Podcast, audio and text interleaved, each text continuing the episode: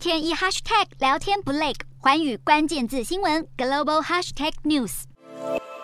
美国大法官做出历史性裁决，推翻堕胎权后，民间出现了避孕药的抢购潮。美国大法官六月二十四号推翻堕胎权后，在短短二十四小时内，美国生殖与性卫生产品网站 Wisp 贩售的事后避孕药销量飙升百分之三千。为了避免缺货，许多药局和电商通路都开始暂时限购事后避孕药。值得注意的是，在人们抢着囤购事后避孕药时，他们也相当担心未来避孕措施是否也会被推翻。就怕未来避孕也被翻案，连买个避孕措施保护自己，民众都变得战战兢兢。因此，也让众议院提案立法保护避孕措施。这项名为《避孕权利法案》的立法，将会保障人们取得以及使用避孕措施，也会保障避孕产品的供应。最终以两百二十八比一百九十五票顺利通过。接下来将送往众议院进行表决。